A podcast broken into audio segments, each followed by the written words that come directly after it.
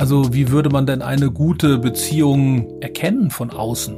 Das hat ja dann auch was mit zu tun, was sind meine Vorstellungen. Ja, wenn jetzt jemand sagt, du, ich hätte gerne einen Hund, der immer um mich herum ist, der ne, viel nach mir guckt und gerne in meiner Nähe ist, und dann käme der nächste Mensch und sagt, das wird mich nerven ohne Ende. Aber grundsätzlich ist erstmal ein Demutsverhalten nicht an die Emotion Angst gekoppelt, sondern es sagt einfach nur, ich akzeptiere das, dass du mehr zu sagen hast als ich oder dass du mehr Raum einnehmen kannst. Und das kann ganz entspannt sein. Und ist es auch meistens. Hallo und herzlich willkommen. Ich bin Jona und ihr hört den Kanes Podcast. Ich freue mich heute, den zweiten Teil von unserer Reihe zum Thema Wording zu präsentieren. Auch heute habe ich ein paar in der Hundeszene sehr geläufige Begriffe gesammelt und bin gespannt, was Dr. Iris Mackensen-Friedrichs und Rainer Dorenkamp dazu zu sagen haben. Da wir das lange Interview in drei Teile geschnitten haben, startet die Folge heute direkt mittendrin. Nicht wundern. Ganz wichtig nochmal zu sagen, es geht bei dieser Reihe nicht darum, HundehalterInnen in ihrer Alltagssprache zu berichtigen. Das betonen Iris und Rainer ja auch an verschiedenen Stellen, sondern darum, zum Nachdenken anzuregen, vielleicht zur Diskussion und einige Begriffe mal genauer zu betrachten. Mit Worten kann Menschen Angst gemacht werden, es kann Druck entstehen und große Missverständnisse um das Tier Hund. Und jetzt freue ich mich auf das Interview. Viel Spaß! Erlernte Hilflosigkeit oder auch generell manchmal auch nur Hilflosigkeit begegnet einem auch mal als Begriff oder ist mir in der letzten Zeit häufiger mal begegnet. Ja, das ist so ein Lieblingsbegriff von mir. Da stellen sich mir meistens immer schon alle Nackenhaare auf. Es wird oft gesagt, dass wenn wir eine Bestrafung setzen gegenüber unserem Hund, in einer vernünftigen Lernsituation und alles, dass man das nicht machen darf, weil der Hund dann in eine erlernte Hilflosigkeit kommen würde. So, und das hat aber damit erstmal per se gar nichts zu tun. Es tut mir leid, aber ich muss jetzt ein bisschen ausholen, um zu erklären, wo der Begriff herkommt. Das kommt zum einen müsste ich einen Versuch kurz erklären. Da hat man einen Zweikammerkäfig, also zwei Kammern. In der Mitte trennt diese beiden Kammern ein kniehoher Zaun oder eine Balustrade und jeder Raum kann einzeln leuchtet werden und bei jedem Raum kann der Fußboden unter Strom gesetzt werden. Also das ist jetzt ein Versuch von 1900 irgendwas in den 50ern von Wolpe, ist schon ein bisschen her. Den hat man tatsächlich auch mit Hunden gemacht. Man hat dann einen Hund in ein in eine dieser Kammern reingesetzt, wo Licht drin ist. Und da ist der Fußboden jetzt nicht unter Strom gesetzt. Dann geht in dieser Kammer das Licht aus, in der anderen an. Und der Hund hat jetzt zehn Sekunden Zeit, über diesen Zaun in die beleuchtete Kammer zu springen. Wenn er das nicht macht, nach zehn Sekunden wird der Fußboden in jetzt seiner dunklen Kammer unter Strom gesetzt. So, und die Hunde lernen das relativ flott. Zum Teil haben die auch die Zeit auf 9,8 Sekunden ausgedehnt, bevor sie rübergesprungen sind. Und lerntheoretisch hat man da erstmal die negative Belohnung untersucht, also das Vermeiden etwas Unangenehmen. Und Seligmann, der hat dann mit seinen Kollegen einen weiteren Versuch gemacht mit diesem Zweikammerkäfig. Deswegen habe ich den kurz erläutert. Die haben auch mit Hunden gearbeitet und haben die Hälfte der Versuchsgruppe der Hunde haben die anders vorbereitet. Die haben die irgendwo angebunden zum Beispiel und haben die wirklich mit Strom traktiert. Das klingt jetzt ganz schlimm, ist es auch. Und die Hunde konnten jetzt machen, was sie wollten. Die haben Verhalten angeboten, wegzuspringen, hochzuspringen, wegzulaufen, zu jaulen, zu fiepen, sich auf dem Rücken zu drehen und konnten aber den Strom nicht entgehen. Also alles, was sie an Verhalten gezeigt hat, hat nicht dazu geführt, dass man diesen Strom vermeiden konnte. So, und wenn man Hunde aus dieser Versuchsgruppe wieder in diesen Zweikammerkäfig gesetzt hat, ähm, sind zwei Drittel der Hunde einfach liegen geblieben und haben nicht versucht, an der Situation, wenn der Fußboden unter Strom gesetzt wird, zu ändern. Das heißt, sie haben nicht versucht, über diesen Zaun zu springen. Ein Drittel hat es getan, muss man auch dazu sagen. Und diese zwei Drittel Hunde, die ähm, da hat man gesagt, das hat Seligmann so damit seinen Kollegen definiert, die sind in einer erlernten Hilflosigkeit. Die haben die Hilflosigkeit, die sie aus der ersten Situation, wo sie festgebunden waren und tatsächlich nicht rauskommen konnten, auf eine andere Situation übertragen, aus der sie rauskommen könnten. Und auch das dauert ähm, bei einigen Hunden auch nicht lange, dann ändert sich das auch wieder. Ich glaube, der Versuch macht ganz deutlich, dass wenn wir immer davon sprechen, also ich spreche davon nicht, aber andere, dass man den Hund so schnell eine erlernte Hilflosigkeit reinbringt, da muss man schon einiges leisten. Also da reicht eine Bestrafung im lerntheoretischen Sinne, das ist ja immer eine konkrete Lernsituation. Das ist alles an den Hund angepasst. Damit bringe ich keinen Hund in die erlernte Hilflosigkeit. Also eine Bestrafung im lerntheoretischen Sinne kann nicht zu der erlernten Hilflosigkeit führen. Und Seligmann, das fand ich dann auch noch ganz interessant und seine Kollegen haben dann auch noch herausgefunden, dass nicht nur, wenn man mit aversiven Reizen traktiert wird und nicht aus einer Situation rauskommt, eine erlernte Hilflosigkeit führt, sondern auch noch dann, wenn man mit angenehmen Reizen überschüttet wird. Und da kann man vielleicht auch noch mal hingucken, weil es gibt ja immer wieder mal den Fall, dass Hunde für nichts alles bekommen. Bei einigen ist das egal, für die ist das ähm, vollkommen in Ordnung, kommen gut damit klar. Aber das sind nachher auch manchmal Hunde, die tatsächlich in der Trainingssituation nichts anbieten, weil sie nie gelernt haben, Verhalten anzubieten. Bei Kindern kann das auch ein riesiges Problem sein, ähm, das haben Sehnlichmann und Kollegen auch dargestellt, die immer alles bekommen, ohne dass da irgendwie eine Vorleistung erbracht werden sollte mal, die haben später ein Problem, wenn sie dann mal, also wenn der Geldhahn quasi von den Eltern zugedreht ist. Ne, da haben wir genau die gleichen Symptome wie bei den aversiven Reizen. Depressionen sind nicht mehr in der Lage oder haben keine Motivation an der Lage, etwas zu ändern. Und bei Ratten wurden auch noch Geschwüre und sowas nachgewiesen. Also es geht nachher tatsächlich auch noch mit bis aufs Immunsystem. Von daher finde ich, muss man mit diesem Begriff wirklich vorsichtig sein, damit man Leuten nicht einredet, dass sie ihren Hund in die erlernte Hilflosigkeit treiben. Mhm. Also geht nicht so schnell. Naja, für mich steht dieser Begriff auch für so eine Angstmacherei. Ne? Für Leute, ne, dass man sagt, oh Gott, da musst du aufpassen, wenn du das machst, dann geht der Hund in die erlernte Hilflosigkeit. Und selbst wenn jetzt eine Lernsituation mal, was ja vorkommen kann im Training oder wenn die Leute das, was ich im Training gezeigt habe, üben, dass das mal irgendwie suboptimal läuft, dann ist der Hund ein bisschen verwirrt. Aber verwirrt und keine Lösung finden ist noch lange keine erlernte Hilflosigkeit. Mhm. Und auch wenn man von mir aus vom bei der Bestrafung vom Timing oder von der Intensität mal daneben gelegen hat. Wenn der Mensch das merkt und das anpasst und verändert, dann ist das alles unproblematisch. Ja, aber da dann Leuten Angst mitzumachen, wenn man einmal einen Fehler gemacht hat, finde ich gut, dass Iris da einmal so ausgeholt hat, was für nötig wäre, um in so eine erlernte Hilflosigkeit zu fallen und das situationsübergreifend. Ja, also da kann man nicht so viel falsch machen, bis oder wie viel will man falsch machen, bis das mhm. passiert. Und ich habe jetzt in meiner ganzen Trainerkarriere, wenn man das so nennen darf, ähm, einen Hund bisher gehabt, wo ich mir ziemlich sicher bin, dass der tatsächlich in eine erlernte Hilflosigkeit gekommen ist durch ja aversive Reize, die er nicht zuordnen konnte. So. Mhm. Und das hat ein bisschen gedauert, bis wir das wieder aufgelöst haben. Also bis der Hund sich auch wieder getraut hat, Verhalten zu zeigen, was man dann bestätigen konnte. Es war ein bisschen tricky, aber wie gesagt, unter all den Hunden, die ich bisher hatte, war das einer. Mhm. Rainer, wie ist es bei dir? Hattest du schon mal einen Hund im Training, wo du es vermutest oder wo du es gesagt hast? Ich würde sagen, nee, aber vielleicht habe ich es nicht gemerkt. Das glaube ich nicht. nein. ähm, ich würde, nein, nein. Also, ähm, wie gesagt, verwirrte Hunde, ne, aber also ich mir war das auch nicht so klar, was Iris gerade gesagt hat, dass das auch über die belohnende oder die angenehme Seite geht, aber natürlich auch jetzt, wo ich das so gehört habe, super nachvollziehbar. Ne? Und nicht, dass ich den Begriff jetzt auf dieser Seite benutzen möchte, aber ähm, es ist doch, finde ich, auch eine Erklärung, wenn halt jedes Verhalten, auch, sag mal, schlechtes Verhalten belohnt wird. Also ich habe das gerade heute eine Kundin gehabt, die hat ihr Hund zurückgerufen. Der hat erstmal noch so zehn Sekunden geguckt und dann kam er auf Umweg und dann hat er bei mir noch mal kurz angehalten und dann hat sie noch mal gerufen, dann kam er, dann hat sie ihm dann trotzdem Futter dafür gegeben, wo ich denke, ja, dass dann irgendwann auch kein Verhalten mehr angeboten wird, weil egal wie gut ich's mache oder wie schlecht ich's mache, es gibt immer eine Belohnung, dass das zu einer, ja, also zu keiner Leistungssteigerung führt und dann vielleicht auch in so eine Gleichgültigkeit oder Hilflosigkeit, finde ich auch, ja, gut zu wissen und ähm, hilft auch bestimmt für, also so habe ich die Erklärung immer schon benutzt, aber dass da auch das in so eine erlernte Hilflosigkeit gehen kann, war mir auch nicht so klar. Aber spannend und das ist ja dann auch das Schöne an Wissenschaft, dass sie das, also auch wenn ne, die Versuche für die Tiere natürlich, also brauchen wir nicht drüber sprechen und die Zeiten sind ja auch Gott sei Dank vorbei, dass sowas gemacht wird und gemacht werden darf, aber dass man dann eben nicht nur die Einseitigkeit beleuchtet hat. Ne? Und das ist ja das, warum vielleicht auch diese Podcast-Folge da ist, dass dieses Wording ja hauptsächlich benutzt wird, um irgendwie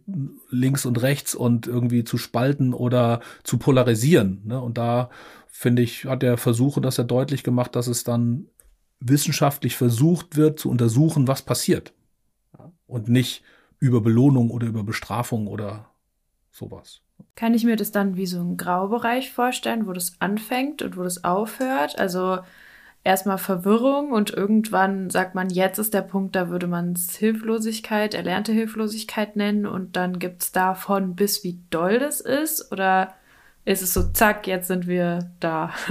Also ich würde einfach äh, da symptomatisch gucken. Also es sind halt ähm, dass es wird auf eine andere Situation übertragen und in der Situation, vielleicht auch in anderen Situationen, wird keine Motivation gezeigt, an der Situation was zu ändern. Und da würde mir einmalig nicht reichen, weil es kann ja auch immer mal eine Tagesform sein. Der Hund kann andere Sachen haben, dass er sagt, heute ist mir alles egal. Also das würde mir nicht reichen. Und auch, dass man insgesamt merkt, die lernen auch schlechter, also ein schlechteres Problemlöseverhalten und solche Dinge. Und danach würde ich gucken. Da kommen auch wieder noch andere Faktoren mit rein. Wie gesagt, ein Drittel haben trotzdem probiert, über diesen Zaun zu springen, auf obwohl sie diese schreckliche Vorbehandlung da bekommen haben. Also da ist auch wieder ein großer individueller Unterschied, je nachdem, welche Vorerfahrung die auch schon gemacht haben, was sie für eine Genetik mitbringen. Also bin ich eher ein optimistischer Typ, bin ich eher ein pessimistischer Typ. Und sowas kommt da alles mit rein. Naja, und was wir nicht vergessen dürfen, diese Tiere mussten das alleine lösen. Wenn wir hier von Hundetraining sprechen, dann haben die Hunde ja ihren Menschen mit dabei, der ja ein Ziel verfolgt, einen Plan hat. Da haben wir den ganzen, die ganze Beziehungsstruktur, wir haben den Social Support und alles, was damit reinspielt. Das kann man ja nicht, also das kann man ja nicht übertragen aus solchen Versuchen, wo die Tiere quasi eigen verantwortlich oder Eigenverhalten Lösungen finden mussten und so weiter und so weiter. Das heißt, hier geben wir ja im Training häufig auch eine Lösung vor. Also meistens ist ja die Lösung das von uns erwünschte Verhalten und das wird ja planvoll ähm, dahin geführt. Ja, also was soll dann, also ein Begriff, der für mich in der Hundeerziehung nichts verloren hat, zumindest nicht im Hundetraining. Und ich habe, weiß aber gar nicht, muss Iris vielleicht sagen, ob man das auch benennen könnte. Also was ich schon hatte, ähm, Hunde, die wirklich beim Klickertraining dann da standen und sagen, ich biete nichts mehr an. Also die haben den Sinn des Ganzen nicht verstanden, waren irgendwie so unkreativ auch. Also es war, muss man, darf man sagen, es war ein deutscher Schäferhund, der sagte, ich, also keine Idee, was soll ich machen? Die standen nur noch da und haben abgewartet, was soll ich tun? Also die haben das nicht geschnallt, dass er hier irgendwas jetzt angeboten, also die haben nichts angeboten, was man klickern konnte. Die standen nur da, haben geguckt und gesagt, und nu, so. Aber habe ich natürlich weder damals noch würde ich es heute als erlernte Hilflosigkeit bezeichnen, sondern aber da war zumindest ein Hund stark verunsichert und verwirrt und hat das ganze System nicht geschnallt. Und ich glaube, da muss man vielleicht auch gucken. Ich habe irgendwann mal meinen ersten Hund versucht, dann später anzuklickern mit acht Jahren. Und dem habe ich immer gesagt, was er machen soll. Also ich habe ihm Sitz beigebracht, Platz beigebracht. Also der war auch sehr gut durchdressiert. Das würde ich heute so auch nicht mehr machen. Und dann habe ich gesagt, so jetzt klickern wir und jetzt biet du mal was an. Also wo soll das jetzt herkommen? Ich habe ihm immer gesagt, du machst das ähm, so, wie wir es machen. Der hatte auch Spaß dran an Tricktraining, all den Kram, aber er hat nie gelernt, von sich aus was anzubieten. Und wo soll das auf einmal herkommen? Das war für den mega frustrierend. Der hatte da auch nachher überhaupt keinen Spaß mehr dran. Vielleicht würde ich jetzt aus der Rückschau das ähm, anders machen, nochmal versuchen, anders aufzubauen. Aber in dem Moment, da war ich auch noch nicht so weit, bin ich da, habe ich das Klickertraining auch sein gelassen. Und ich glaube, das ist auch wirklich diese Individualentwicklung zu dem, was Hunde lernen können, gehört ja auch das, was sie gelernt haben zu lernen. Und der hat nie gelernt, kreativ sein zu dürfen. Und das ist auch immer die Frage, inwieweit möchte ich, dass mein Hund kreativ wird. Also es soll jetzt keine Wertung sein für das eine oder fürs andere. Muss man sich immer klar sein, was man möchte und dann kann ich entsprechend trainieren. Und ich vermute mal, dass der deutsche Schäferhund auch eher jemand war, dem man ähm, erzählt hat, was er alles machen soll und hat wahrscheinlich da auch gerne mitgearbeitet. Und warum sollte er auf einmal jetzt kreativ sein? Ja, die Geister, die man rief, ne? Da muss man immer ein bisschen aufpassen. Ne?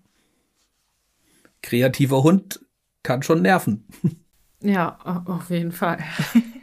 kann ich mir das so vorstellen, wenn man jetzt zum Beispiel in der Schule ist und man ähm, wir nehmen jetzt mal dieses Notenbeispiel, weil es gibt ja Noten in der Schule, dass man immer wieder eine Klausur zum Beispiel schreibt in einem Fach und man hat das Gefühl, egal wie viel ich lerne und wie viel ich mir dafür Mühe gebe oder egal ob ich ein leeres Blatt abgebe oder ein komplett volles Blatt, äh, ich kann ein leeres Blatt abgeben und bekomme plötzlich eine Eins, ich verstehe es nicht, ich habe drei Wochen dafür gelernt und bekomme eine Sechs. Und dann würde ich mich hilflos fühlen und das erlernt haben, dass ich mich hilflos fühle, sozusagen auf diesen Moment bezogen in der Schule, weil ich kann es nicht mehr beeinflussen. Könnte man das so vergleichen? Ja, also ähm, in der Schule wäre es zum Beispiel, nehmen wir mal so ein typisches Fach, das ist bei meiner Freundin, die ähm, hatte in Mathe immer große Probleme und hat auch wirklich, die hat Nachhilfeunterricht genommen, die hat von sich aus versucht, das aufzuarbeiten. Also die hat alle Hebel versucht, die irgendwie möglich waren, um in Mathematik besser zu werden. Und, Story of ähm, my life. ich fühl's, ja. Genau. Und äh, die hat letztendlich immer Fünfen oder Sechsen auf dem Zeugnis nachher auch gehabt. Und das tat auch dem Lehrer damals total leid, weil er gesehen hat, dass da echt ähm, viel versucht wurde. Das ist noch keine erlernte Hilflosigkeit. Jetzt kommt Physik dazu als Fach. So, und jetzt muss da auch mal gerechnet werden. Und wenn man jetzt in Physik das Gefühl hat, oh, das bringt, also da jetzt schon gar nicht mehr versucht zu arbeiten, weil man jetzt zum Beispiel nur sieht, oh Gott, da ist jetzt auch was mit Zahlen, da wäre jetzt keine Bemühung mehr, weil man das überträgt, dann wäre man im Bereich der erlernten Hilflosigkeit. Und bei der ging das dann ähm, in die Physik über und dann in die Chemie und letztendlich auch in die Biologie. Also diese ganzen MINT-Fächer nennt man sie ja, Mathematik und Naturwissenschaften, das war nachher bei ihr alles, wo sie gesagt hat, es macht alles keinen Sinn mehr. So, und da kommt beim Menschen aber noch mit hinzu, dass wir denken, woran liegt es denn? Es, wenn die jetzt, also man muss jetzt gucken, wenn man so einen Schüler oder Schülerin hat, dass die wieder Erfolgserlebnisse haben. Aber das allein reicht nicht, weil es kommt dann noch dazu, wie äh, begründen Sie denn das Erfolgserlebnis? Ja, die Aufgaben waren zu einfach. Der Lehrer, die Lehrerin hat mir extra was gemacht, damit ich durchkomme. Oder ich habe einfach nur Glück gehabt heute den Tag. Und das wäre die falsche Ursachenzuschreibung. Da müsste jetzt eine Ursachenzuschreibung sein. Ich habe die Klausur gut geschrieben, weil ich gut gelernt habe und weil ich den Teil verstanden habe. Und das ist schwierig umzusetzen. Und da weiß, also bin ich mir ziemlich sicher, dass Hunde da nicht ganz so komplex sind. Da bin ich froh, dass ich nur Hundetrainer jo. bin. ja, okay, das zur erlernten Hilflosigkeit. Gut, dass wir das nochmal aufklären konnten. Ja, dann geht es darum, wie bezeichnet man oder wie bezeichnen wir uns in dem Beruf, den man da zum Beispiel bei Canis lernen kann. Ich habe hier mal stehen Tierpsychologie, Verhaltenstherapie, Hundetraining, Verhaltensberatung. Was sagt ihr? Wie nennt ihr euch? Also ich kann sagen, wie ich mich nenne. Ich nenne mich schlicht und ergreifend fälschlicherweise Hundetrainer, weil ich trainiere keine Hunde, aber hier benutze ich halt den ja umgangssprachlichen Begriff, weil mir Berater für Menschen mit Hunde, die Probleme haben, also irgendwie zu kompliziert ist. Ne? Aber es ist falsch. Ich bin kein Hundetrainer, aber ich benutze diesen Begriff. Alles andere passt nicht so für mich. Also Verhaltensberater würde auch nicht passen. Ich kann da natürlich, es ist ein Teil meines Berufsbildes. Also natürlich erkläre ja, ich und berate oder? über Verhalten. Also du berätst ja eigentlich mehr über Verhalten, als dass du konkret einen Hund trainierst, oder? Ja, aber ich berate ja nicht das Verhalten, sondern ich mache ja Übungsaufbauten, ich mache Verhaltensänderungen und berate nicht nur Berater, Verhaltensberater würde ich ja sagen, das macht er weil so und das macht er weil so, sondern es geht ja auch um Lösung und Verhaltensänderung. Von daher wird für mich der Begriff Verhaltensberater auch nicht so passen, weil Berater und Verhalten wäre für mich noch nicht würde kein Training beinhalten und keine Verhaltensänderung. Mhm. Erstmal nur so von der Begrifflichkeit. Ja. Bei mir ist, ich weiß gar nicht, wie ich mich da nenne. Also ich sage, ich mache Verhaltensberatung. Also, aber im Prinzip berät man den Menschen, den Hundehalter und versucht da gemeinsames Konzept aufzubauen, was man dann gemeinsam durcharbeitet. Das wäre so das für mich. Hundeberater, aber wir beraten ja nicht nee, die Hunde. Der das kommt auch nicht, nicht zu mir, weil er beraten werden möchte. Also eher unwahrscheinlich. Es ist halt, ich versuche immer, wie kann man Menschen mit Hundeberatung abkürzen? Geht nicht. Schwierig. Nee, muss man ausführen. Ne? Coach ja. für Mensch-Hund-Teams. Also ich weiß es nicht. Das ist. Ja, Coach ist halt, also Coaching würde ja wieder gehen, das, weil Coaching beinhaltet ja eigentlich Beratung und Anleitung, mhm. oder? Aber dann ist man so in der Coaching, in, im Coaching-Bereich ist ja auch. Ja, und ich glaube, ähm, es macht Sinn, sich ja Hundetrainer, Hundetrainerin zu nennen, weil dann weiß der Kunde, was damit gemeint ist, die Kundin. Ja, darum geht es ja auch. Aber das Wording stimmt auch nicht so ganz. Nee, also überhaupt nicht. Ja, ist, ist nicht ideal. Hundeschule passt ja auch nicht wirklich. Ne? Also der Hund geht ja nicht in die Schule. Ne? Also ähm, Hundeschule, Hundetraining oder Hundetrainer. In meinem Falle wird alles nicht so richtig passen, aber auch das wieder so ein Bereich, wo ich sage, wir haben nichts Besseres. Ja. Also, wenn ihr da draußen einen besseren Begriff habt, dann schreibt ihn uns. Ja. ja aber was Gängiges, ne? Also ne, keine lange Umschreibung. Es muss, es muss ein Wort sein. sein. Das ist der Deal. Es, muss da, es müsste ein Wort sein. Ja. Es wäre spannend, wie die sich, also wie es in anderen Ländern ist. Aber dann gibt es ja auch noch, ähm, also ich habe öfters mal KundInnen, die sagen, ich war vorher bei einer Tierpsychologin. Was können wir uns darunter vorstellen? Warum nennen wir uns nicht TierpsychologInnen? Weil wir es nicht sind. ich weiß nicht, was Sie damit meinen. Also ähm, Tierpsychologe würde ja auch heißen, dass man nicht nur für Hunde zuständig ist. Bei mir ist das ganz klar begrenzt auf Hunde. Ich ähm, berate nicht für andere ähm, Tierarten. Und ja, also ich weiß nicht, was Sie damit meinen. Psychologie wäre ja, dass man ähm, die Psyche mitbearbeitet, dass da irgendwas nicht in Ordnung ist. Das geht mir in vielen Fällen auch einfach schon wieder zu weit. Ähm, nur weil ein Hund zu uns in die Welpengruppe kommt, hat er nicht einen psychischen eine psychische Störung. Also ich weiß nicht, was mit dem Begriff gemeint ist. Ist auch nicht geschützt. Also von daher ähm, wird das jeder für sich so ein bisschen anders auslegen. Und vielleicht ist es genauso wie wenig bei uns Hundetraining passt, passt bei anderen vielleicht der Begriff Tierpsychologe. Für mich käme er nicht in Frage für mich, für meinen Tätigkeitsbereich. Ich weiß gar nicht, wie Psychologie definiert ist. Ich habe immer irgendwie so im Kopf, dass es irgendwie die Wissenschaft ist, die sich mit Gefühl, Wahrnehmung, Verhalten von Menschen beschäftigt.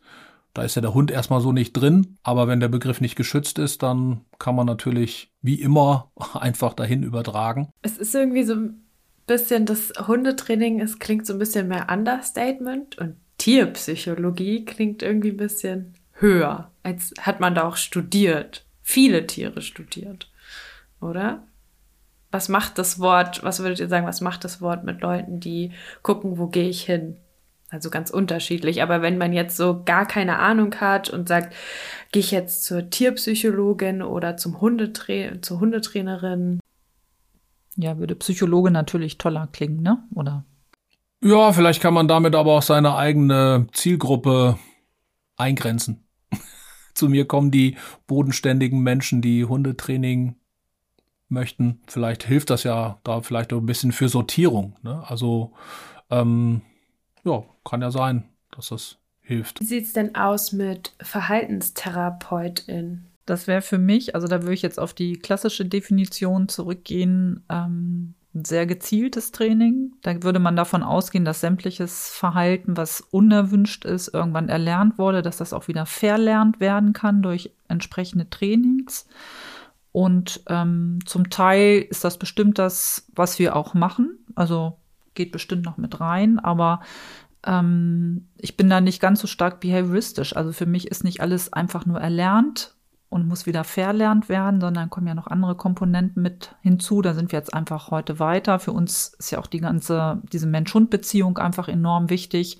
Es ist einfach halt nicht nur reines Training, das planvoll aufgebaut wird, sondern da ist noch eine ganze Menge mehr dahinter. Und ein Verhaltenstherapeut im, ähm, in der Humanpsychologie, wenn er zumindest über die ähm, Psychiatrie kommt, der dürfte auch Medikamente verschreiben, Psychopharmaka und sowas. Und da bin ich dann komplett raus. Da hätte ich dann die Tierärztin meines Vertrauens, mit der ich da zusammenarbeite. Aber das ist nichts, was ich kann, darf und das ist auch gut so, weil ich da nicht ausgebildet bin. Also ist eine Welpengruppe keine Verhaltenstherapie? Nein, ich hoffe nicht.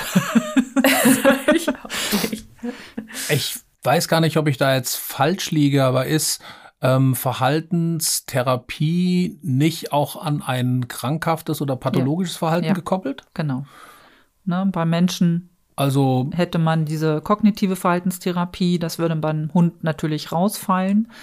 Ähm, und dann die klassische Verhaltenstherapie. Und das ist das, womit wir zum Beispiel bei Angsthunden arbeiten, wenn da ein bestimmter angstauslösender Reiz ist, dass wir dann Habituationsverfahren ansetzen würden. Ne? Das wären so typische Dinge, die aus der Verhaltenstherapie, aus der klassischen resultieren, die dann auf Hunde oder vielleicht auch auf andere Tiere übertragen werden. Also ein Terrier, der sich prügen, prügeln will, braucht er eine Verhaltenstherapie? Nein. Oder mal genauer hingucken, aber eigentlich wahrscheinlich nicht. Nö, sind wir wieder bei Genetik, ne?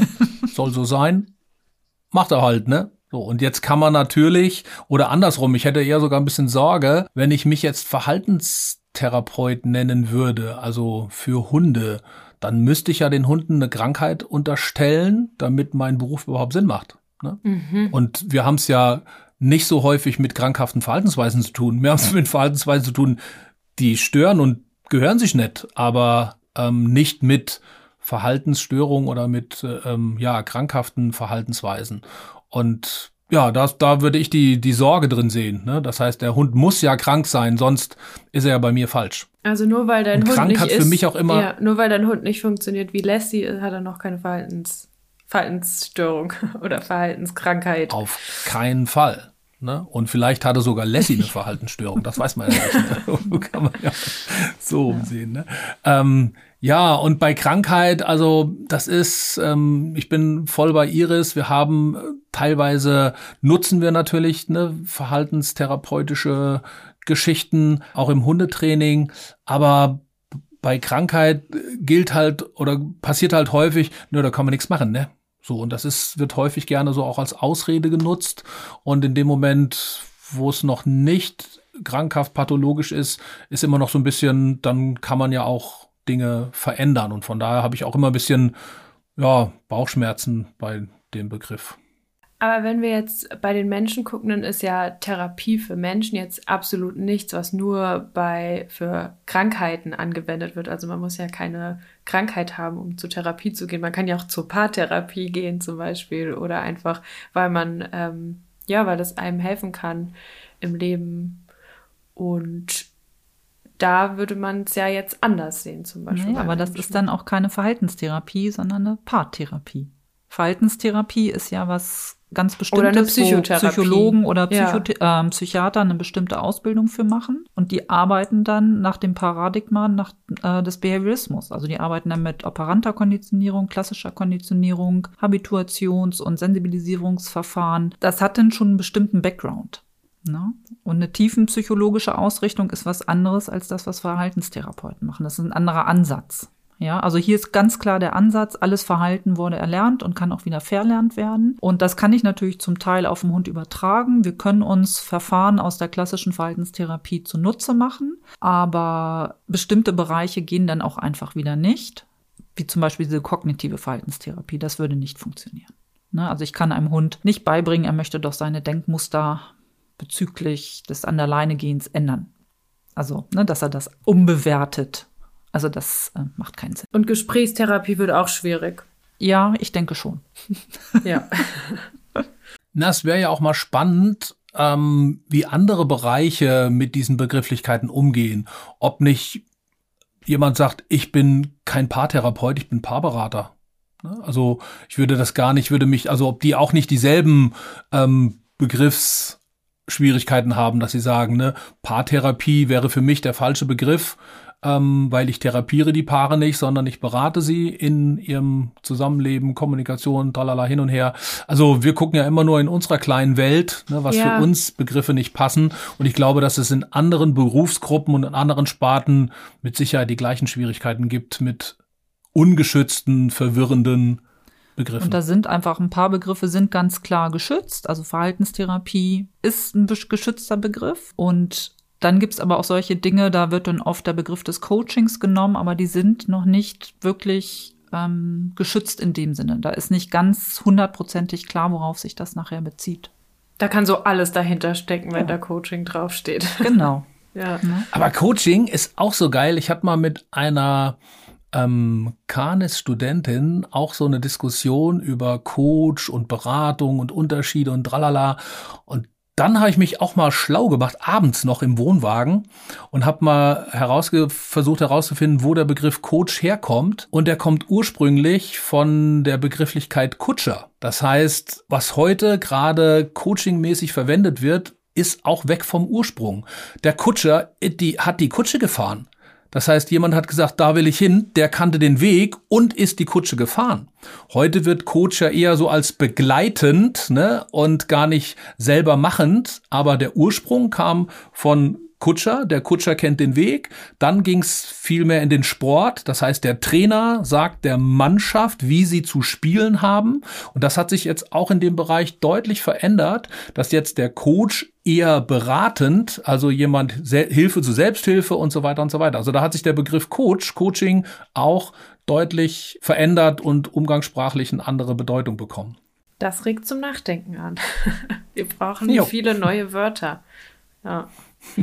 Wie Pippi Langstrumpf, ne? Spunk oder was hat die damals irgendwie erfunden, ne?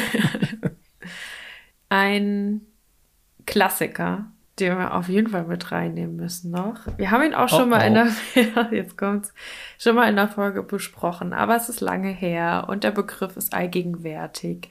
Bindung. Hm. Beziehungsweise Bindung, Beziehung.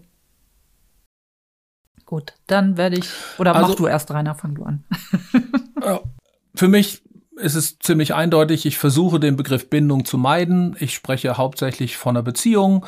Einfach so vom Ursprung her, Bindung ist ja exklusiv soziopositiv ähm, veranlagt. Beziehung kann sowohl positiv als negativ ähm, sein. Das heißt, mit einem Nachbarn, mit dem ich Streit habe, habe ich trotzdem eine Beziehung. Ähm, und von daher verwende ich den Begriff Bindung ziemlich selten. Also er rutscht mir schon mal raus, ist jetzt kein Unwort, aber er rutscht mir schon mal raus. Ich versuche es aber zu vermeiden. Meine Erfahrung ist, dass viele Leute damit echt ins Herz gestochen kriegen, ne, wenn man dann einfach so als Trainer oder Trainerin rausschießt, na, sie haben aber keine gute Bindung, das tut echt weh. Und für mich ist es auch schlicht und ergreifend, also falsch, ne, so. Und wenn wir jetzt bei meinem Begriff wieder bleiben, auch Beziehung, ähm, man hat relativ schnell eine Beziehung zu seinem Hund. Ob die ausreichend ist oder eine Struktur hat, damit ich den Hund von Dingen abhalten kann. Darüber können wir ja diskutieren, aber nicht, dass man keine Beziehung hat, das geht gar nicht. Ne? Und dann kommen immer wieder Leute zu mir, ja, wir haben noch nicht so eine gute Beziehung. Ich weiß, hat ne, der Kollege vorher auch schon gesagt, wie lange haben Sie denn den Hund? Ja, der ist erst ein Jahr da. Wo ich denke, wie lange soll denn das dauern? Also bis man eine Beziehung hat, dass die vielleicht nicht optimal ist, damit alle erzieherischen Plan-Dinger da aufgehen. Das mag sein, aber ja, das ist so Beziehung, ja, Bindung versuche ich zu vermeiden auch so ein bisschen Ursprung, ne? also rein soziopositiv ähm, glaube ich nicht, dass das. Und ich bin immer ein bisschen provokant und dann kann Iris ja die schlaue Variante, die wissenschaftliche, das aushebeln. Nur weil jetzt festgestellt wurde, dass wenn Menschen Hunde streicheln, der Hund Oxytocin ausstüttet, also das Bindungshormon, und der dürfen Mensch. wir dann da schon Beide, ja, ja. Dürfen wir da dann schon von der Bindung sprechen? Also artübergreifend, geht das überhaupt? Artübergreifend eine Bindung? ich mach's mir leicht, ich lasse es weg. Gut. ja, ich mache es ein bisschen anders. Also ich spreche auch meistens von Beziehung, äh, von einer tragfähigen Beziehung. Und wenn ich jetzt biologisch gucke, kommt dieser Bindungsbegriff, das ist auch schon wieder ein paar Jährchen her, von John Bowlby und seine Dok damalige Doktorandin Mary Ainsworth, die haben sich mit der Bindung auseinandergesetzt. Und da ging es tatsächlich um die Beziehung, um die exklusive Beziehung zwischen Erstmal war es Mutter und Kind, später kam dann der Papa auch noch mit hinzu. Heute weiß man, dass es natürlich primäre Bezugspersonen gibt. Das müssen nicht die leiblichen Eltern sein. Damit war der Begriff Bindung gemeint. Und da gab es dann auch bestimmte Bindungstypen, die sichere Bindung, ähm, dass die primären Bezugsperson als sicherer Hafen, als ja, sicherer Fels in der Brandung empfunden wird. Das heißt, man kann explorieren in einem bestimmten Bereich und wenn irgendwas passiert, weiß man, dass man bei seinen Eltern oder primären Bezugspersonen sicher aufgehoben ist. Und ne, das ist dieses Konstrukt drumherum in aller Kürze. Da steckt natürlich noch viel mehr dahinter. Und damit wäre man jetzt erstmal dabei, das geht zwischen Mensch und Hund natürlich nicht. So, das wäre jetzt erstmal, ich kann nicht Mutter von meinem Hund sein, das läuft nicht. So, aber jetzt hat man jetzt schon ganz viele Hinweise aus der Wissenschaft. Einer, der mit dazugehört, aber der alleine reicht halt nicht, ist, dass wenn Mensch und Hund sich mögen, und dann wird gestreichelt, dann wird tatsächlich ähm, das ähm, Hormon Oxytocin ausgeschüttet. Wurde ich jetzt auch gerade auf dem Seminar gefragt, wie ist das denn, wenn ich den Hund noch nicht kenne und der möchte das nicht? Dann wird es natürlich nicht ausgeschüttet. Also dann wird es eher Stress für den Hund sein. Da kann ich so lange streichen, wie ich will. Wenn der den Menschen noch nicht kennengelernt hat als Beziehungsperson, als eine gute Beziehungsperson, dann wird das eher Stress sein und dann wird kein Oxytocin ausgeschüttet. Also ich kann das nicht erzwingen auf diese Weise. Ich kann da was anderes erzwingen, aber das ähm, lasse ich jetzt hier mal weg. Und dann gibt es noch andere Hinweise, da gibt es andere Untersuchungen, wenn ein Mensch mit seinem Hund in eine gruselige Situation geht, wird aufgrund dieser Oxytocin-Ausschüttung der Stress gemindert. Also es wird weniger Cortisol ein Stresshormon ausgeschüttet, als wenn der Hund mit einer fremden Person da reingehen würde. Also das ist schon, das spricht schon dafür, dass die Beziehung zwischen Mensch und seinem Hund, wenn sie einigermaßen gut ausgestaltet ist, was anderes ist, als wenn ein Fremder einfach mit dem Hund jetzt in eine gruselige Situation geht. Und dann gibt's jetzt noch weitere Hinweise und die finde ich ganz spannend. Da wurden Gehirnscans gemacht von Müttern und es wurde geguckt, wenn sie ein Bild von ihrem Säugling sehen, welche Gehirnareale aktiv sind und wenn sie Bilder Bilder von ihrem Hund sehen, welche Areale aktiv sind. Und ähm, das war relativ ähnlich. Und richtig ähnlich war es, als die, wenn verglichen wurde, Bild eines Kleinkindes mit Bild des Hundes. Also der Hund scheint eine analoge Bindung zu uns zu haben, wie Eltern zu ihrem Kleinkind. Also jetzt nicht zum Säugling, sondern eher Richtung Kleinkind, Jugendlichen, so in dem Bereich. Und deswegen spreche ich immer, ähm, die Beziehung zwischen Mensch und Hund kann analog einer Eltern-Kind-Beziehung sein. Analog, also ähnlich wie. Ne, es ist klar, dass wir nicht tatsächlich eine biologische Bindung in dem Sinne aufbauen können. Wir sind einfach schlichtweg nicht die Eltern von unserem Hund. Und darüber kann man dann wiederum vieles ableiten, dass wir auch tatsächlich der sichere Hafen für unseren Hund sein sollten. Da kann ich, muss ich Grenzen setzen und da kann ich viele Parallelen dann ziehen zur Pädagogik, zur Kindererziehung. Also da ist einiges, was dann wirklich relativ ähnlich ist. Und das für mich auch wieder deutlich macht, dass unsere Hunde soziale Lebewesen sind. Die brauchen uns als Beziehungspartner und dass wir da auch wirklich ja, unsere Verantwortung ernst nehmen müssen. Sie sind halt keine rein Reizreaktionsmaschinen. Es ist was anderes, als einen Goldfisch zu haben. Nicht, dass ein Goldfisch eine reine Reizreaktionsmaschine wäre, aber reiner überlegt. Ja, hat man denn, also das wäre ja für mich die logische Konsequenz, hat man denn auch Gehirnscans von den Hunden oder auch von den Kleinkindern gemacht? Weil jetzt hat man ja erstmal so eine, sag mal, Einbahnstraße in Sachen Bindung. Ne? Also das wäre dann wirklich spannend zu gucken, geht das den Hunden auch so? Ne? Also wenn man dann Bilder zeigt von, ne, in dem Fall jetzt dann der Besitzerin oder von einer Fremdperson oder sowas, weil dann würde ja so eine Connection bestehen. Ne? Und bei Kindern, hat man das bei Kindern gemacht? Das wäre ja auch spannend, ne? dass man da oder ist das immer nur, ich sage jetzt mal, in dem Falle von Elternseite ausgegangen? Also das weiß ich jetzt nicht, ob diese Versuche auch bei den Kindern gemacht worden sind. Also jetzt, ich habe jetzt nur diese eine Untersuchung gefunden, wo es tatsächlich auf Seiten der Mutter gemacht wurde. Und es gibt Untersuchungen, wo Hunde auch schon in Gehirnscans reingelegt werden. Die werden dann extra dafür trainiert, aber soweit ich weiß, noch nicht in diesem Bereich. Ja, da wurden andere Sachen untersucht. Und ähm, was halt dafür spricht, ähm, dass das für den Hund tatsächlich auch so in die Richtung geht, das sind halt diese Untersuchungen, dass wenn man in so eine gruselige Situation geht, dass es einen Unterschied macht, mit wem man da reingeht. Ja, wenn das eine Einbahnstraße wäre, dann dürfte der Hund da keinen Unterschied machen.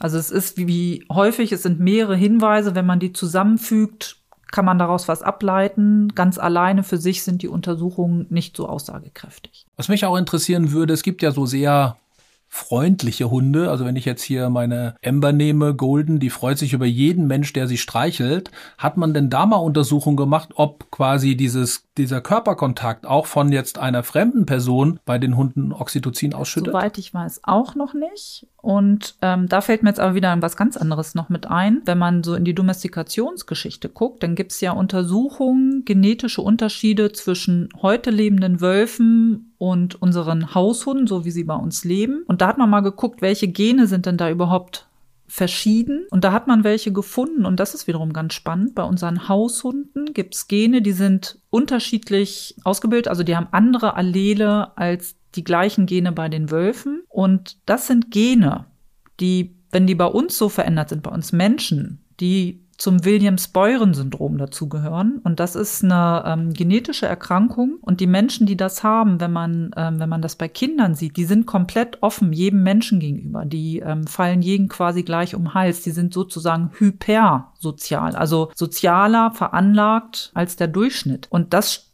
ist mir jetzt gerade eingefallen, wo du sagtest, dass Hunde, ähm, dass es welche gibt, die auf jeden immer gleich so überschwänglich zugehen. Und das kommt mit Sicherheit auch noch mit hinein. Also es ist leichter herzustellen, als meinetwegen jetzt bei noch heute lebenden Wölfen, weil einfach auch schon eine andere Genetik da ist. Und wir wissen ja auch, also und das ist natürlich auch noch nicht untersucht, dass es manchmal auch einfach, man trifft einen Hund und man versteht sich sofort und der würde auch sofort mit einem durch dick und dünn gehen. Ne? Also das gibt es ja auch. Es ist ja nicht so, dass man sagt, es muss immer vier Wochen erstmal ins Land ziehen oder sechs Wochen oder ein halbes Jahr, bis eine tragfähige Beziehung ausgebaut ist. Also auch das ist wieder multifaktoriell. Da kommt eine Genetik mit rein, die individuelle Entwicklungsgeschichte. Was hat der Hund gelernt? Was durfte er lernen? Wie ist der neue Mensch drauf? Auch da gibt es ja ganz viele Möglichkeiten. So, jetzt sind wir von der Bindung weg, ne?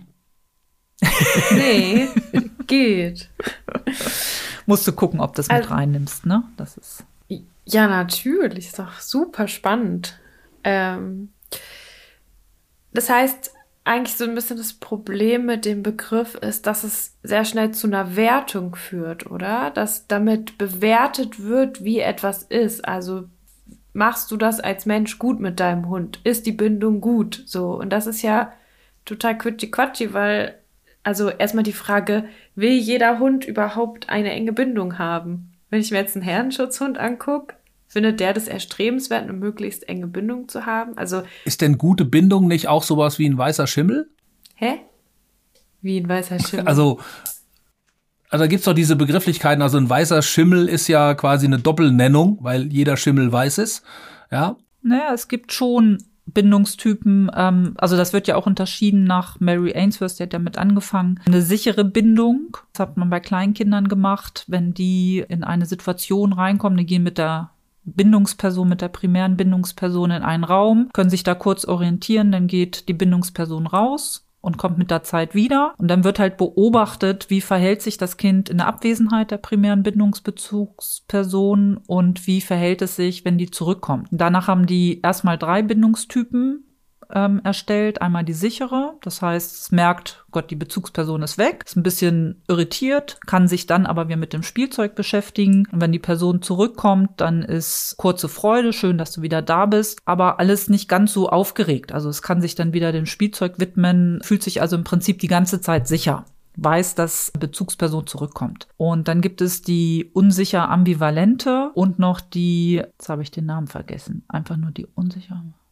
Oh Gott, da muss ich nochmal überlegen. Ähm, es gibt noch zwei andere Bindungstypen. Und ähm, da ist es einmal so bei der unsicher ambivalenten, dass das Kind total aufgeregt ist, ähm, kann sich auch gar nicht beruhigen, wenn die Bezugsperson zurückkommt. Es kann auch eine Abwesenheit nicht mit den Sachen da spielen. Und ambivalent deshalb, wenn die Bezugsperson zurückkommt, ist zwischen Anklammern und sich aggressiv verhalten gegen die Bezugsperson auch. Also kommt gar nicht runter. Und das andere ist die unsicher vermeidende der Bindungstyp, wenn da die Bezugsperson rausgeht und kommt wieder rein, dann wird das quasi ignoriert. Also so als ob ähm, überhaupt nichts vorgefallen ist. Und in Bezug auf unsere Hunde, da gibt es auch schon Untersuchungen, die sind auch schon ein bisschen älter, da hat man das versucht nachzustellen und konnte auch zumindest diese ersten drei Bindungstypen beim Hund feststellen. bin ich da immer ein bisschen kritisch, weil ja auch, Jona hat eben schon den Herrenschutzhund reingebracht, ähm, eine bestimmte Genetik von den Hunden dabei ist und auch das, was sie gelernt haben. Also ich behaupte mal, Rainer, wenn du den Seminarraum verlässt und kommst dann wieder, auch wenn es ein fremder Seminarraum ist mit fremden Leuten, dass deine Hunde nicht sich großartig freuen werden. Vielleicht gucken sie mal und sagen, ja, jetzt ist er wieder da, aber das ist einfach auch ein Stück weit trainiert. Die kennen das so. Und dann haben wir Hundetypen, die sind per se ein bisschen äh, distanzierter und es gibt welche, die sind per se ein bisschen überschwänglicher. Und da finde ich, muss man aufpassen, ob man da denn schon sich ein Urteil über die Bindung erlauben darf. Und mich würde ja dann rückwärts nochmal auf den äh, Versuch mit den ähm, Eltern und den Kindern auch interessieren, wie alt waren die Kinder und hat man da denn das Gelernte mit mhm. einkalkuliert? Also es gibt ja da auch Kinder, also jetzt mal als blödes Beispiel Schlüsselkinder, die relativ früh gelernt haben, ne, selbstständig und so weiter. Das heißt, hier müsste ja die Lernerfahrung der Kinder auch berücksichtigt werden, mhm. ähnlich wie du es eben bei den genau. Hunden aufgezeigt hast. Also die waren ne? noch relativ jung, das war so bis zu maximal 18 Monate. Und was man tatsächlich damals schon gemacht hat, und da habe ich jetzt aber auch nicht geguckt, nach neueren Untersuchungen, dass man den kulturellen Hintergrund mit reingenommen hat. Weil es gibt ja einfach Kulturen, da werden die Babys oder auch bis zum Alter drei, vier Jahre, solange es geht, immer mit sich herumgetragen. Das heißt, auch die haben nicht gelernt, mal kurz alleine zu sein oder sich alleine zu beschäftigen. Anders gibt es Kulturen, ähm, da sind die Kinder sehr früh auf sich gestellt und da wird auch erwartet, dass sie sich selbst beschäftigen. Und ich finde, also das muss halt natürlich mit in Betracht gezogen werden. Also da darf auch für mich keine Wertung stattfinden, weil das eine ist nicht besser als das andere. Ne? Das muss man im Kontext sehen. Wer sich da ein bisschen weiter belesen will, da gibt's im Moment ähm, den Karl-Heinz Brisch, der macht äh, Bindungsforschung für, also bei Kindern. Und das ist sehr spannend, was der so alles so formuliert hat. Kann ich nur empfehlen. Desorganisierte war noch die eine Form. Ja, das ist ähm, ein Bindungstyp, der tatsächlich dann bei Kleinkindern entsteht. Ähm, das ist eine kann man schon in die Bindungsstörung schon fast mit reinnehmen. Die wissen nicht, ob sie sich auf ihre Eltern verlassen können oder nicht. Und ähm, da sieht man auch schon Verhaltensstörungen bei dem Kleinkind. Die machen dieses Hin- und Herwackeln, um sich selbst zu beruhigen. Also man wird Stereotypien vielleicht sehen können. Da sind wir nicht mehr im normalen äh, Bindungsbereich. Mhm. Das heißt, man kann nicht sagen, je enger sich die Beziehung mit dem Hund anfühlt, desto besser. Nee. Also, weil ich würde da jetzt auch wieder kritisch nachfragen, was heißt denn eine enge Bindung? Klebt der Hund die ganze Zeit an dir? Das könnte ich, würde ich vielleicht auch schon sagen, ist vielleicht auch nicht so gut. Also je nachdem, wie man drauf guckt. Für mich wäre auch eine sichere Bindung, wenn man den Hund vielleicht auch ein bisschen mehr Freiraum geben kann. Und ich weiß aber, ich bin mir sicher, er wird mich im Blick haben, auch wenn er einen weiteren Radius hat. Und äh, der Hund gerät auch nicht in Panik, nur weil ich mal einen Raum verlasse. Also wo Ne, da muss man wieder genau hingucken. Was heißt eine enge Bindung? Also das ist tatsächlich nicht definiert.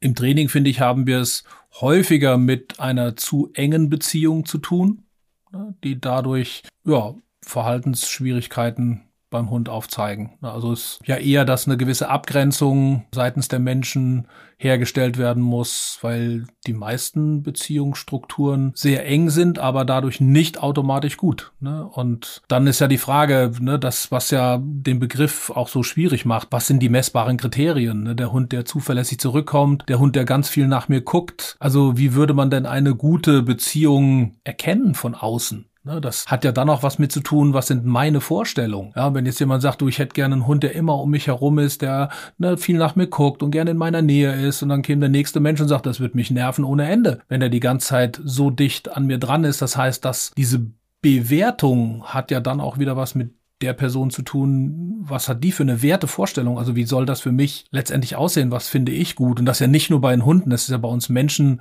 in Beziehung genauso. Die anderen würden gerne 24 Stunden sieben zusammen sein und andere sind froh, wenn man getrennte Jobs hat ne, und sich abends wieder trifft. Und trotzdem kann es sein, dass man eine sehr sichere Beziehung hat, weil man kann sich auf das Gegenüber verlassen. Und für mich sind immer so, also so konkretere Beispiele beim Hund. Wenn jetzt, das war auch, da war Knut noch klein als Welpe, hat er sich nicht getraut, in die Ostsee reinzugehen. Ne, wollte er alleine nicht. Aber mit mir zusammen oder mit meinem Mann zusammen ist er reingegangen. Und also da vertraut er uns, das zu machen. Oder Gretel, der Dackel, musste ihre Nase in so ein Wespennest reinstecken, in so ein Erdwespennest. Und ähm, ich war dann die Lösung, die ist nicht in Panik weggelaufen, sondern sie kam zu mir. Das sind für mich eher Hinweise darauf. Aber auch hier muss man wieder gucken, kommen sie wegen jetzt, ich übertreibe jetzt mal wegen jedem Scheiß, also sind sie überhaupt nicht mehr eigenständig. Das wäre für mich dann eine gewisse Abhängigkeit. Also wo sind da die Grenzen? Ja, und das, finde ich, macht es in der Erziehung ja aus, so eine gesunde Mischung zwischen, ja, dass der Hund explorieren darf, ne, eigenständig ist, aber trotzdem gebunden ist und wenn es Schwierigkeiten gibt, dann irgendwie rankommt. Und da gibt's zig Beispiele. Ne? Also ich war jetzt gerade heute mit Amber beim Tierarzt, weil sie sich eine Ballen aufgeschnitten hat, in eine Glasscherbe getreten ist. Und das ist dann schon schön, wenn die Tierärztin die Balle klammert und sie sich an einen Rand drückt, weil sie sagt, na Gott sei Dank, dass du mit dabei bist. Ne? Also da glaube ich schon, dass es da natürlich auch so, ein, so eine Aussage über eine Beziehung ist. Ne? So zumindest besser, als wenn jetzt zu Corona-Zeiten man den Hund vorne abgeben muss und dann zwei fremde Leute ähm, den Hund versorgen. Ne? Mhm. Also wir halten fest, autoritativ könnt ihr jetzt nochmal googeln. Das haben wir auch schon mal in der Folge besprochen. So nochmal zu den letzten Sachen, die ihr so gesagt habt. Und Beziehungen sind komplex, Beziehungen sind unterschiedlich. Was will man? Und dann gucken und sich da beraten lassen, aber sich nicht von allen möglichen Seiten einreden lassen, dass man eine schlechte Bindung hat. Ich finde es immer so spannend, wenn es dann so Beiträge oder so auch auf Instagram gibt, die dann irgendwie schreiben, ja, hast du Angst, dass du eine schlechte Bindung zu deinem Hund hast? Da denke ich immer, ja, also bis sie den Beitrag gesehen hatten, hatten die Leute wahrscheinlich keine Angst, aber jetzt wahrscheinlich schon, weil es einfach so aufgebauschert wird auch irgendwie. Okay, nächster Begriff. Beschwichtigungssignal bzw. Demut, Submission oder submissives Verhalten. Was ist das? Was ist der Unterschied dazwischen? Also ich packe das das ist jetzt nicht ganz rein wissenschaftlich das gerne immer alles zusammen. Das eine ist der Gesamtausdruck des Demutsverhaltens. Ne, da müssen bestimmte Kriterien erfüllt sein. Wenn der Hund oder der Wolf diese Kriterien zeigt, dann sind wir im Demutsverhalten und beschwichtigen. Da gibt's ja also das hat für mich dann noch eher was Aktives, also es wäre eine Beschwichtigungsverhaltensweise. Aber grundsätzlich zeigt für mich ein Demutsverhalten. Das kann Beschwichtigungsverhalten sein. Ich würde da gar nicht so grob unterscheiden. Ähm, genauso wie submissives Verhalten. Das gehört für mich alles in eine Gruppierung rein. Und beim Demutsverhalten kann ich dann noch unterscheiden, ob es eine aktive oder eine passive Unterwerfung ist. Aktiv heißt, der Hund geht von sich aus irgendwo hin und sagt, ähm, ich akzeptiere das total, dass du hier mehr zu sagen hast als ich meinetwegen auch nur in dieser Situation. Und die passive Unterwerfung wäre, dass ein Hund einen anderen Hund nötigt, dass er das zeigt. Ne? Also das kann sein, dass ein Hund auf einen Hund zukommt in einer Imponierhaltung oder vielleicht auch im offensiven Aggressionsverhalten und daraufhin zeigt der Hund dann der, das Gegenüber eine passive Unterwerfung und damit würde er beschwichtigen, würde er versuchen zu deeskalieren. Und nochmal, weil mir das immer so wichtig ist, das hat erstmal nichts mit Angst zu tun. Das ist erstmal eine reine Kommunikation. Die passive Unterwerfung kann, wenn das Gegenüber nicht entsprechend reagiert, dann auch in Angst langsam übergehen. Das ist eine Emotion, die noch mit dazukommt. Genauso wie der zunächst Hund, der in einer passiven Unterwerfung ist, wenn er immer weiter bedroht wird vom Gegenüber, dann kann er auch in eine defensive Aggression übergehen. Aber grundsätzlich ist erstmal ein Demutsverhalten nicht an die Emotion Angst gekoppelt, sondern es sagt einfach nur, ich akzeptiere das, dass du mehr zu sagen hast als ich oder dass du mehr Raum einnehmen kannst. Und das kann ganz entspannt sein. Und ist es auch meistens. Also keine Angst vor Demut, ja, kann man sagen. Genau. Mhm. Es ist ja ne, gerade dann auch der Unterschied, wenn man sich die Körpersprache anguckt. Ne, in dem Moment, wo es in Richtung Angst geht, ne, dann habe ich ja andere Augen, ne, ähm, andere Muskelturnus. Und gerade da finde ich auch. Also Demut ist für mich einer der fehlinterpretiertesten Ausdrücke vom Hund. Da wird von Freude bis Angst alles reininterpretiert, ne, gerade aktiv und passive Demut. Ja, und da zu lernen, genauer hinzugucken, ne, was ist es denn? Und es ist alles ganz normal und es gehört dazu. Es ist eine ganz normale Kommunikation. Wenn wir es ein bisschen auf den Erziehungsbereich nochmal übertragen, wenn mein Hund irgendeinen Blödsinn macht und dafür muss er jetzt einen Anschiss kriegen, dann muss er auch demütig aussehen, sonst hat er mich nicht verstanden. Und wenn ich meinen Hund zurückrufe, mein, nehmen wir einen jungen Hund, den ich aus dem, aus dem spielenden Hundegruppe abrufe, der wird nicht freudig kommen der wird, weil ich ihnen sage, du musst kommen, im besten Falle auch ein bisschen demütig kommen und sagen, Kacke, ich wollte weiterspielen. Ich weiß gar nicht, wo das herkommt, dass wir im Hundetraining immer irgendwie den glücklichen Hund haben wollen, auch bei Verboten. Das passt für mich gar nicht zusammen. Wenn ich ein Verbot ausspreche, muss ich auch einen Hund haben, der sich demütig zeigt. Und er kann dann nicht immer freudig, neugierig, explorierend durch die Gegend laufen der muss auch ein bisschen demütig aussehen. Alles immer positive Gefühle. Ja. Ja. Gruselig. Ja. Wie ist es denn bei Menschen? Zeigen Menschen Demut? Oder könnte man da das Beispiel, was du gesagt hast, wenn es vom Chef einen Anschiss gibt und er sagt, hast du Mist gebaut? Wie wäre es dann bei ja. den MitarbeiterInnen, wenn die dann grinsen und nicht, also oder wie könnten die aussehen und was wäre da passend, was wäre nicht passend. Also unterschiedlich jetzt voll pauschal gerade, aber. Ja, wenn mich jemand anpfeift, zu Recht, dass ich irgendwie missgebaut habe, dann sage ich doch nicht, oh, danke, super. Dann mache ich da auch ja eine geduckte Haltung und sage, ja, tut mir leid, hast recht. Und das heißt doch nicht, dass ich Angst vor dem Gegenüber in dem Moment habe, sondern es ist einfach eine Unterhaltung. Man hat sich ausgetauscht, ich wurde auf einen Fehler hingewiesen und ich entschuldige mich dafür. Und das ist in der Regel ein Demutsverhalten, wenn es ernst gemeint. Mhm. Und es passt auch dazu, also wenn ich an meine Kinder denke, wenn die irgendeinen Blödsinn gemacht haben und es gibt einen Anschiss und wenn die sagen, oh Papa, Mann, echt, du hast total recht.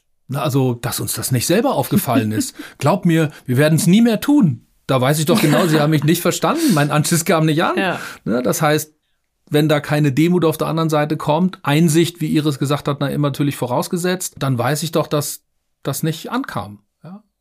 Und ich finde, es ist was ganz Normales ne? und das ist auch der Indikator dafür. Und es ist doch ein Unterschied, je nachdem, was die Kinder da für eine Verfehlung gemacht haben, dann sind wir doch auch wieder bei Verhältnismäßigkeit. Ja? Und wenn sie irgendeinen kleinen Fehler machen, dann gibt's halt einen kleinen Anschiss und bei einem großen Fehler muss man halt auch ernster werden. Und das muss doch vom Gegenüber ablesbar sein diese Ernsthaftigkeit oder muss doch Verhältnismäßigkeit oder andersrum, ich kann doch meine Verhältnismäßigkeit auch nur an der Reaktion des Gegenübers ein Stück weg mit einschätzen und ablesen.